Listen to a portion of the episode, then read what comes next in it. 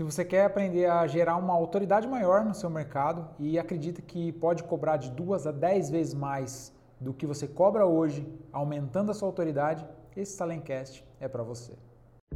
Bora lá com o Salencast, o podcast da ousadia e alegria.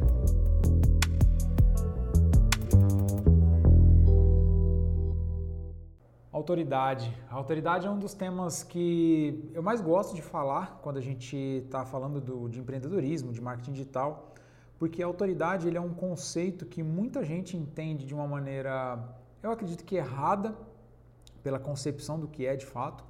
E quando você entende algo errado ou não, não interpreta aquilo de uma forma que deveria ser, tem muita chance daquilo não trazer um resultado para você. Então, quando eu falo de gerar autoridade no seu mercado, muita gente acredita ou associa, né? É, eu digo isso até pelos meus próprios alunos, quando a gente está falando na mentoria, eu, os meus mentorados, eu falo para eles sobre autoridade, muita gente fala, ah, mas eu já tenho uma autoridade grande no meu mercado, eu gero muito conteúdo, eu tenho não sei quantos mil seguidores no meu Instagram, no meu Facebook, nas minhas redes sociais. E muita gente associa autoridade a ser celebridade, né? Ou associa autoridade a alcance. E muitas vezes eu já acompanho esse mercado digital há muito tempo, né? Tô full time nele mesmo desde 2013, 14 ali, mas já estou no mercado digital desde 2011. E eu percebo que muita gente que não tem audiência, não tem alcance e não é uma celebridade ou um blogueiro ou um influenciador digital, mas tem uma extrema autoridade no seu mercado. Essas pessoas conseguem às vezes vender mais e melhor do que muita gente que tem 100, 200, 300, 1 milhão de seguidores aí. E é por isso que neste podcast, nesse Salencast de hoje, eu quero trazer para você não só o conceito do que é de fato uma autoridade e como isso pode impactar definitivamente a sua vida, o seu negócio a partir de hoje.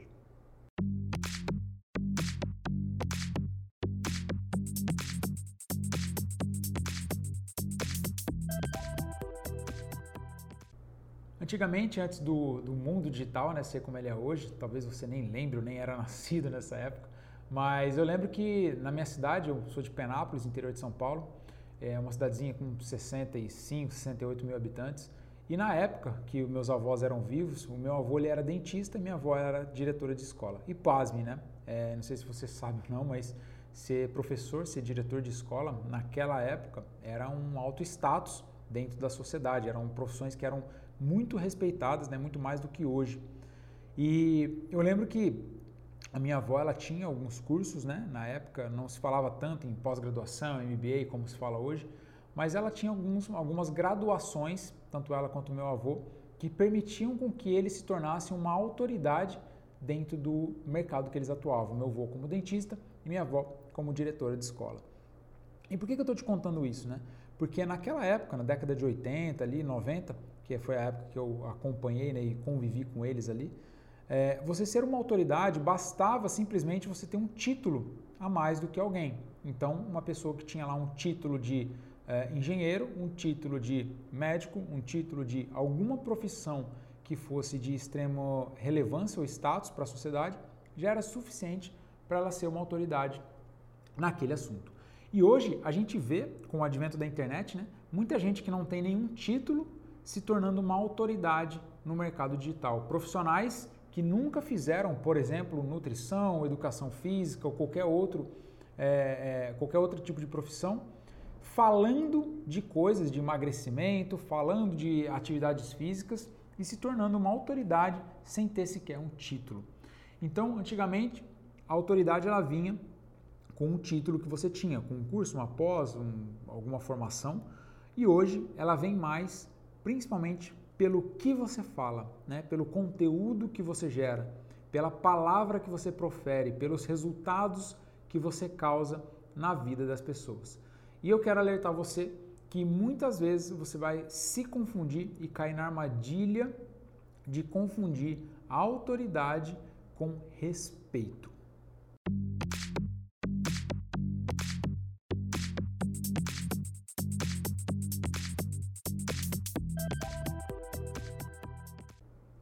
Encontros de, de mentoria, uma das meninas perguntou para mim, falou assim, Milton, eu estou utilizando o meu Instagram, né, sou muito forte no Instagram, atuo muito, faço muito stories, muita live, enfim, e eu estou tentando gerar uma autoridade maior lá, porque tem alguns profissionais da minha área, né, que falam também, ela é psicóloga, tem alguns profissionais da minha área que também falam dentro do, do, do Instagram, por exemplo, em outras redes, mas são uma autoridade a mais do que eu. Então eu estou tentando alcançar mais pessoas e fazer mais conteúdo, gerar mais conteúdos para me tornar uma autoridade.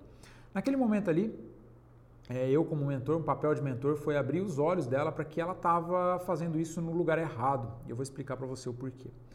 Quando você gera um conteúdo muito bom, imagine que você gerou o melhor conteúdo da sua vida, aquele conteúdo que vai destacar você dos seus concorrentes, fazer com que as pessoas percebam você como uma pessoa mais apta a ajudá-las do que os concorrentes. E aí você faz esse teu conteúdo numa live no Instagram ou num stories de 15 segundos ou em 3, 4 stories de 15 segundos. Imagina que uh, o algoritmo vai entregar para, sei lá, 5% talvez da sua audiência aquele stories, 10% talvez no máximo. Além do que, quem começar a te seguir no dia seguinte, ou seja, depois de 24 horas, não vê mais aquele teu conteúdo, ou seja, você gastou um puta de um tempo gerando um puta de um conteúdo e ninguém vai ver, ou quase ninguém. Então, o que eu recomendei para ela foi que esses conteúdos mais tops, né, densos, que poderiam provocar, de fato, uma sensação de uma autoridade naquele assunto, fossem gerados não mais nas redes sociais, como ela fazia, mas no que eu chamo de engagement dentro do método Salem, ou seja, na fase de engajamento, depois que você tem o, o seu ambiente de controle.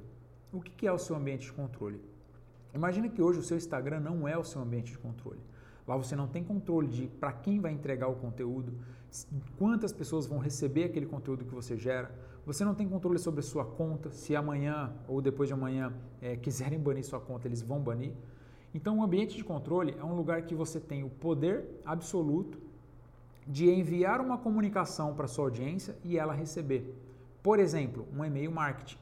Ah, Milton, mas as taxas de abertura são baixas. É, abertura é uma coisa, mas eu tenho certeza que o seu e-mail vai ser entregue para as pessoas em 95% dos casos, tá? Então, este é um dos exemplos de um ambiente de controle. Então, imagina que eu gero um conteúdo fantástico, muito bom, sensacional, e esse conteúdo ele não é visto, ele não é distribuído. E aí, sei lá, 10, 15, 100, mil pessoas viram aquele conteúdo. A chance de eu me tornar uma autoridade para aquelas pessoas perante um conteúdo não é tão grande quando eu faço isso no meu ambiente de controle, porque ali eu elimino distrações, eu posiciono esse meu conteúdo de controle, esse meu conteúdo de, de engajamento, né, de é, gerar uma autoridade de uma forma muito mais específica para elas.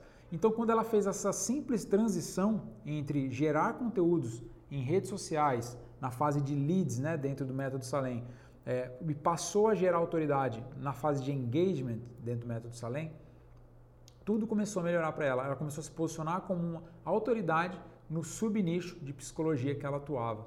E aí as coisas aconteceram com muito mais velocidade e facilidade para ela.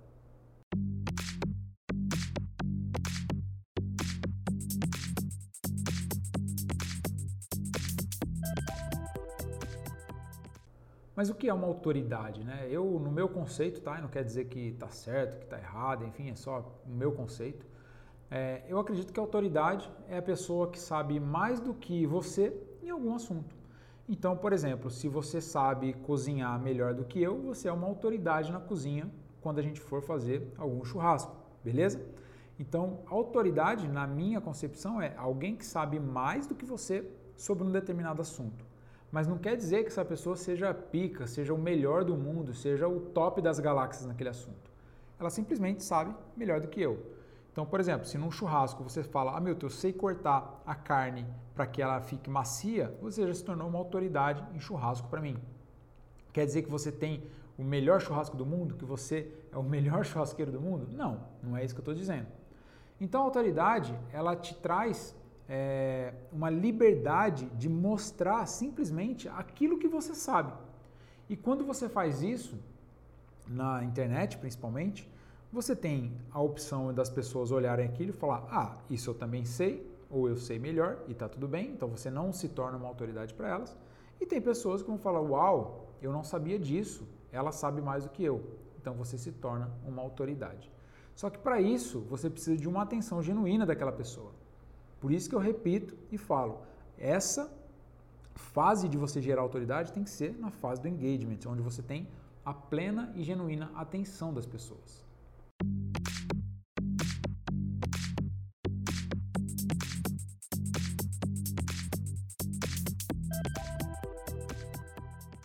Eu tinha um problema no joelho desde a minha adolescência, né? Quando eu era adolescente ali, que meu corpo estava em fase de crescimento, o joelho do esquerdo, ele, na, onde tem o tendão ali, logo abaixo da rótula, o osso cresceu um pouquinho a mais e aí ele pegava no tendão. E por, por sei lá, por muitos anos eu fiquei com essa dor, né? Eu não podia nem encostar no joelho direito, não podia ajoelhar.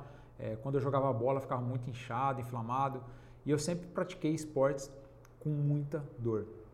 E eu cheguei aí em vários e vários é, médicos. Alguns falavam para fazer fisioterapia, fazer gelo, tomar anti-inflamatório, e eu fiz tudo que você imaginar. Aí uma vez eu fui, eu morava em São Paulo e uma amiga minha, ela tinha machucado o joelho dela e ela falou, olha, eu fui num médico muito bom, que pelo visto ele é muito bom mesmo, porque ele opera alguns jogadores é, profissionais e tudo mais. E eu resolvi ir lá. Quando eu cheguei na sala de espera, estava o Caio Ribeiro, que é um comentarista hoje da Globo, né, era um ex-jogador, inclusive de São Paulo. E o Caio Ribeiro falou assim, ah, você, tá, você veio aqui em consulta com o doutor tal, enfim, tal, beleza. Aí eu fiquei conversando com ele e ele falou assim, ó, é, expliquei para ele o que eu tinha de problema no joelho, ele falou que falou assim desse jeito para mim, eu lembro até hoje. Ele falou assim, ó, faz o seguinte, cara, entra lá, fala o que você tem e o que ele recomendar, segue. Naquele momento, porra, eu tava falando com o Caio Ribeiro, um puta profissional, né, um atleta de alto nível, jogou em grandes clubes como São Paulo, novamente, né, falando. Mas ele também era um, na época ele já era comentarista da Globo e tudo mais. E aí, é, naquele momento, o médico entrou, olhou, ele falou: o que, que você tem? Eu falei: ó, meu joelho dói aqui, nesse ponto tal. Ele falou: é bem aqui, né? E botou o dedo. Ele falou: ó, isso aqui é um problema assim, assim, assado. A gente vai fazer uma cirurgia assim, assim, assado. Em 30 dias você está jogando bola. Do jeito que ele me falou ali, com a segurança, com a firmeza e sendo brifado, né? Pelo, teve aquele pré-frame do, do, do Caio Ribeiro, eu não tive dúvidas de que, cara, esse cara era o cara que tinha que operar meu joelho. E era uma terça-feira que eu estava em consulta, na sexta-feira eu estava na mesa de cirurgia, fiz a cirurgia e exatamente 30 dias depois eu estava realmente jogando bola. Então a vida seguiu e tudo, tudo aconteceu como tinha que acontecer. E por que, que eu estou te contando isso? Porque a, aquele, naquele momento, em frações de segundos ou talvez minutos ali, aquele médico que era um extremo desconhecido, porque eu não conhecia ele mesmo, eu simplesmente olhei na agenda lá do, do plano de saúde, marquei a consulta com ele, passou de um simples médico, uma simples consulta, como eu já tinha feito dezenas, né, para ver esse meu joelho, ele se transformou numa autoridade. E a autoridade ele tem o poder de influenciar você a comprar o que ele quiser. Eu comprei uma cirurgia ali naquele momento. Eu não titubeei, eu não perguntei, eu não questionei, eu simplesmente falei, cara, o que você tem para hoje? Vamos fazer agora se precisar, né? Então, a autoridade, ela te dá a autonomia e o poder para cobrar mais no seu mercado. Porque se hoje você está sofrendo com preço, é porque você não é visto como uma autoridade.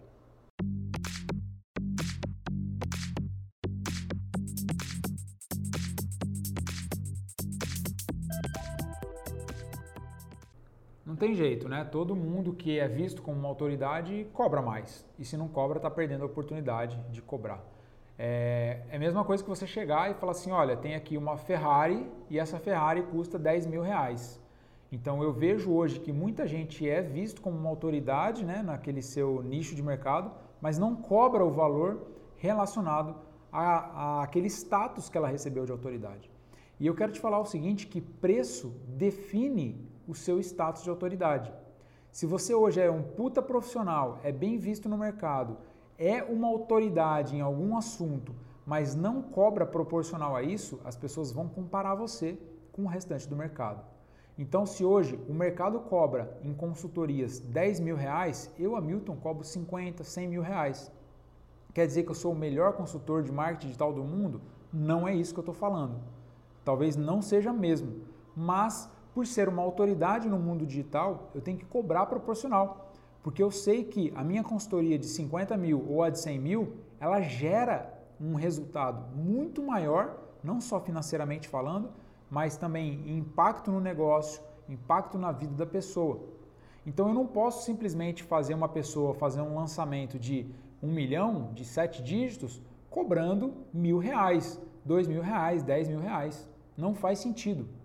Então quando você cria uma autoridade e não cobra o valor, né, o preço que é, é inerente àquela autoridade gerada, existe uma desconexão, ou seja, a balança começa a ficar pendente, né, não fica equilibrada. E aí quando não tem equilíbrio, a pessoa do outro lado ela não sente a confiança e a firmeza de te pagar o que você quer cobrar ou o que você merece. Por isso, se hoje você quer cobrar de duas a dez vezes mais no seu mercado, você tem que se posicionar como uma autoridade naquele segmento que você atua e também cobrar esse valor proporcional, porque senão uma coisa vai matar a outra.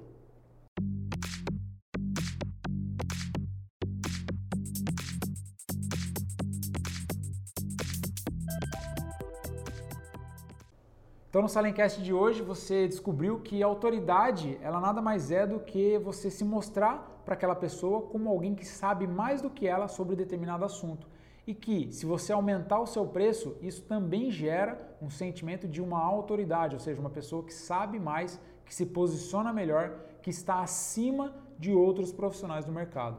E aí você descobriu que pode cobrar de duas a dez vezes mais do que o seu mercado cobra, do que você cobra hoje, apenas se mostrando como uma autoridade no seu mercado.